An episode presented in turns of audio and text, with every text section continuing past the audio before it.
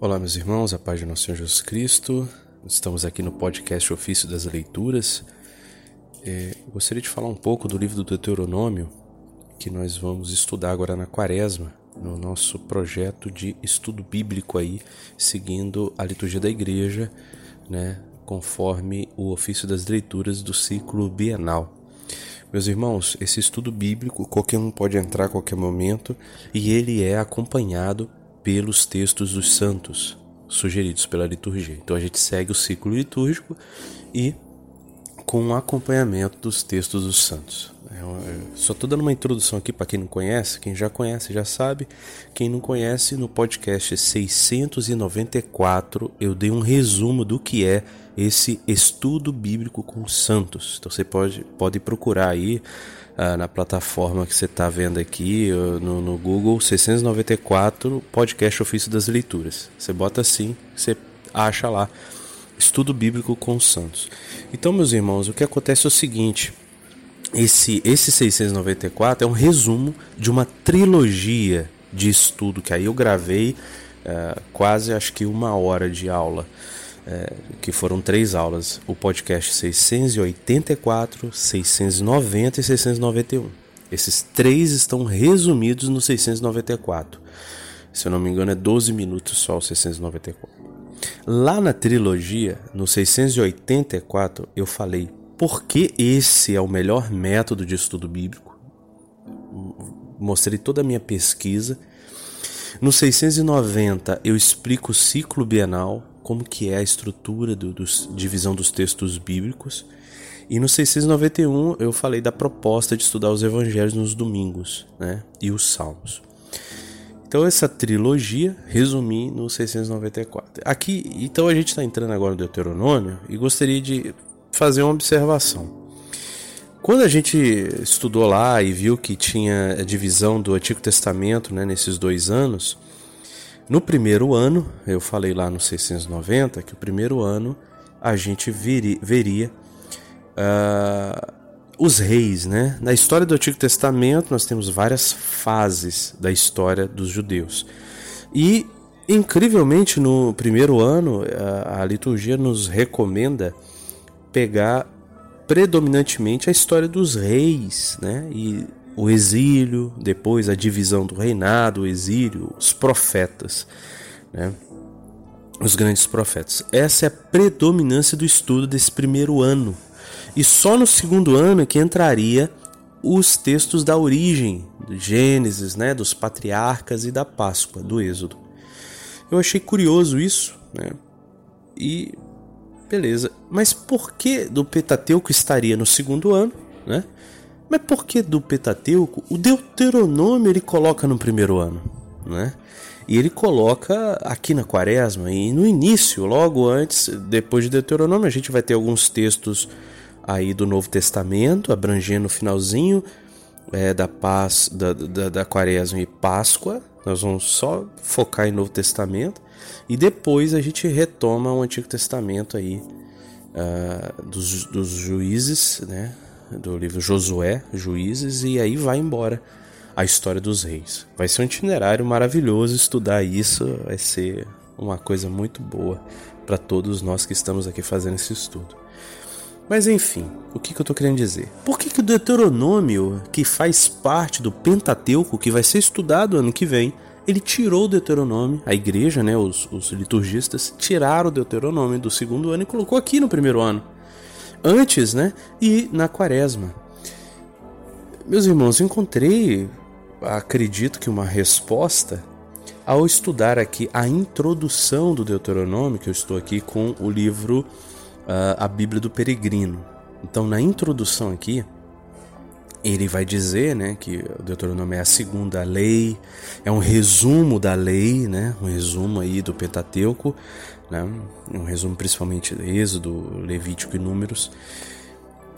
E olha só que interessante, no, no subitem aqui chamado História, ele diz assim, aqui é o padre Luiz Alonso, né? ele diz assim, o Deuteronômio, ou grande parte dele, parece que foi lido outrora de outro modo, não como final do Pentateuco, mas como começo de uma grande obra histórica que abrangia o tempo na terra prometida, desde a entrada, cruzando o Jordão, até a saída a caminho do exílio.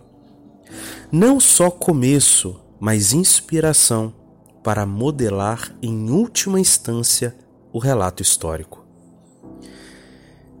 Então vejam, nessa introdução eu vejo justamente que eh, o Deuteronômio tem um foco predominantemente voltado para essa história do povo de Deus que entra na Terra Prometida. Então ele traz a lei, ele resume a lei, mas ele resume para a vivência do povo constituído dali do, dos juízes, né, para os reis.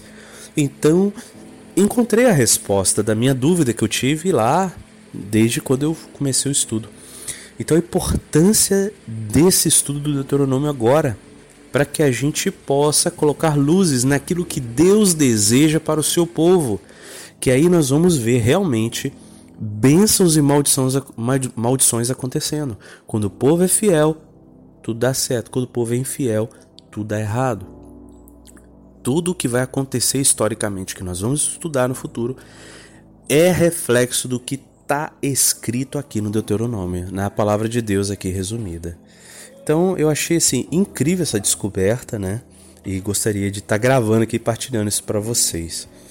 E continua aqui Luiz Alonso. Conforme essa teoria aceita pela maioria dos comentadores, o autor derradeiro da compilação histórica introduziu os capítulos 1 a 3 que lhe permitiam oferecer um resumo histórico com nova perspectiva e acrescentou a transmissão de poderes a Josué.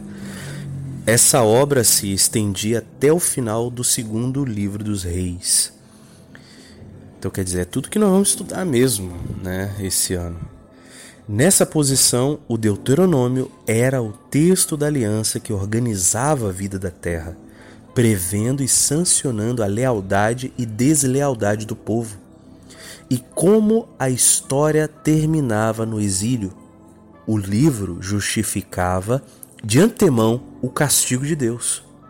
Moisés previa o desfecho e pronunciava uma última palavra de esperança, o que supõe consumado o exílio, que se projeta ao passado como profecia. Então, meus irmãos, daí dá para ver a importância e a conexão do Deuteronômio com toda a história do Antigo Testamento. Então não é à toa que esse livro, né, nós estamos aí é, estudando agora na Quaresma. E é praticamente o primeiro livro do Antigo Testamento que a gente lê. Claro que a gente. O primeiro mesmo é Isaías, né? Isaías foi contemplado aí no Advento e Natal. Também o livro de Ruth, que eu também fiz uma descoberta no livro de Ruth. Eu acho que eu não gravei um podcast, mas foi incrível a importância de Ruth é, no contexto lá bíblico. Mas aqui, é, Deuteronômio tem essa, essa, essa posição especial. Então achei necessário gravar é, esse áudio aqui e contar isso para vocês. Tá?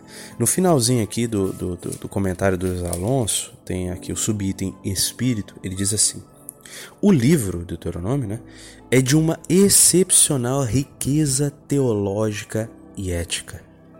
Superado o esforço da leitura, né, que tem, tem que ter um certo esforço, né, meus irmãos, para a gente ler, estudar. O Deuteronômio surpreende por sua caudal inesgotável. A forma jurídica da aliança expressa a fidelidade exclusiva, total e duradoura ao único Senhor. A aliança se articula numa lei, Torá, que ordena toda a vida do indivíduo e da sociedade. A fidelidade ao Senhor se traduz no cumprimento da Torá. A aliança se baseia na bondade generosa do Senhor, mais do que em promessas humanas. Supera o pecado e torna possível a conversão. Veja que bonito. Então, é em torno da lei que acontece toda a nossa história. E ela é importantíssima aqui. E veja que sabedoria a igreja nos colocar para estudar Romanos né? Antes é, que nós vimos agora, Romanos, né? E foi o que? Romanos e Coríntios, né? Coríntios foi mais voltado à comunidade, mas a importância de Romanos foi ímpar. Quem estudou aí, né, a gente ter essa noção ah, da lei e da graça. Então agora a gente vai para a lei com novos olhos, com olhos cristãos, né, vamos dizer assim. E logo após o Deuteronômio a gente vai para Hebreus, que também faz essa releitura do Antigo Testamento na pessoa de Jesus Cristo, o sacerdote, né, o sacerdote maior. Então, meus irmãos, realmente esse estudo bíblico está se mostrando, realmente essa cronologia, o melhor método de estudo aí. É, e até um método não só de estudo você faz em dois anos, não, por toda a vida, se repetindo de dois, dois anos, você lendo ali e entrando nesse ciclo litúrgico aí. E aí termina aqui o texto do Luiz Alonso. Israel é um povo ideal de irmãos. As autoridades estão em função do povo, de modo particular a favor dos desvalidos e marginalizados. A justiça e o amor fraterno são os princípios de coesão dessa sociedade ideal. É, quer dizer, Jesus, Deus, né, pinta como Ele quer a sociedade ideal. É incrível como que na quarta-feira de nós vimos Isaías 58, que também é a primeira leitura da missa do sábado, né, das cinzas. E a gente vê nesse Isaías 58 mostrando que a religião é, que Deus quer não é só oração, mas o, o, o, jejum, a oração, o sacrifício que Deus quer acima de tudo é o amor e a caridade ao próximo. Né? Principalmente ao mais fragilizado, desvalido, o necessitado. Que a gente viver um, uma oração, um estudo bíblico sem essa mudança de vida não, não, não vai para frente. Por isso que aqui a gente sempre incentiva a Lexo Divina. Porque a Lexo Divina, quem não conhece, procura aí. É, eu acho que eu gravei um podcast explicando a Lexo Divina. É, você pode pesquisar aí. É, a Lexo Divina, ela te provoca com as quatro perguntas a você colocar o texto na sua vida. Então a gente não vai fazer estudo bíblico, aquele estudo bíblico só da letra, né? Só da, do, do, do intelectual, não. A Bíblia ela é estudada de modo que nos provoca a conversão. Por isso que estudar a Bíblia com o método da Lexo Divina é a forma mais segura da gente estudar a Bíblia e sermos levados a essa reflexão, a esse essa mudança de vida, realmente em deixar a palavra de Deus transformar nossa vida. Mas é isso, meus irmãos. Eu falei demais, eu queria só falar 10 minutos, acabou que já foi 12. E que a gente possa então aí é, beber, beber do Deuteronômio de forma profunda, com essa perspectiva a longo prazo. A gente não só vê o curto prazo, mas vê a longo prazo nos dá mais motivação e sabor na, na oração, na meditação e no estudo. Tá bom?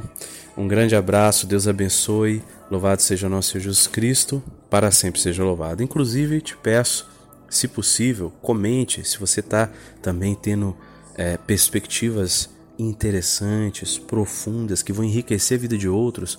Comente, nós temos aí os grupos do WhatsApp, do Telegram, que são abertos aos comentários. Comente, participe, deixe sua mensagem, que de repente a gente pode até colocar no podcast com a sua autorização, claro, mas é, compartilhe também a sua experiência que está tendo, que está sendo nesse estudo bíblico. Tenho certeza que quem está fazendo está tá realmente experimentando algo ímpar, né? E quem não entrou ainda, meu irmão, entre nesse estudo bíblico. Você pode entrar a qualquer momento, porque como a gente segue o ciclo litúrgico bienal, de dois em dois anos você vai voltar no mesmo lugar, então você pode começar a qualquer momento, pode começar agora, que daqui a dois anos você termina o seu estudo, ou você pode ir continuando de forma ininterrupta, tá bom? Pelo menos dois anos nós vamos fazer e ver a experiência. Até o momento está sendo uma experiência maravilhosa. Nós fizemos aí há uns tempos atrás pela liturgia da missa e agora nós estamos fazendo pelo ofício das leituras. Fizemos pela liturgia da missa lá no canal Leitura Divina e agora aqui no ofício das leituras estamos fazendo pelo ofício das leituras e realmente a gente está vendo que tem uma riqueza aí mais profunda também com os textos da patrística. E é isso. Conto com vocês aí, compartilhe, passe para outras pessoas, se tive outros irmãos a fazer esse estudo. também comente aqui, dê um retorno também para também nos motivar aqui a continuar esse trabalho. Né? E quem puder ajudar com doação e tudo para a gente continuar aí com o podcast é, é, é, importante. E com a sua oração, o oração de todos, né? vamos rezar uns pelos outros sempre. Louvado seja nosso Senhor Jesus Cristo, para sempre seja louvado. Shalom.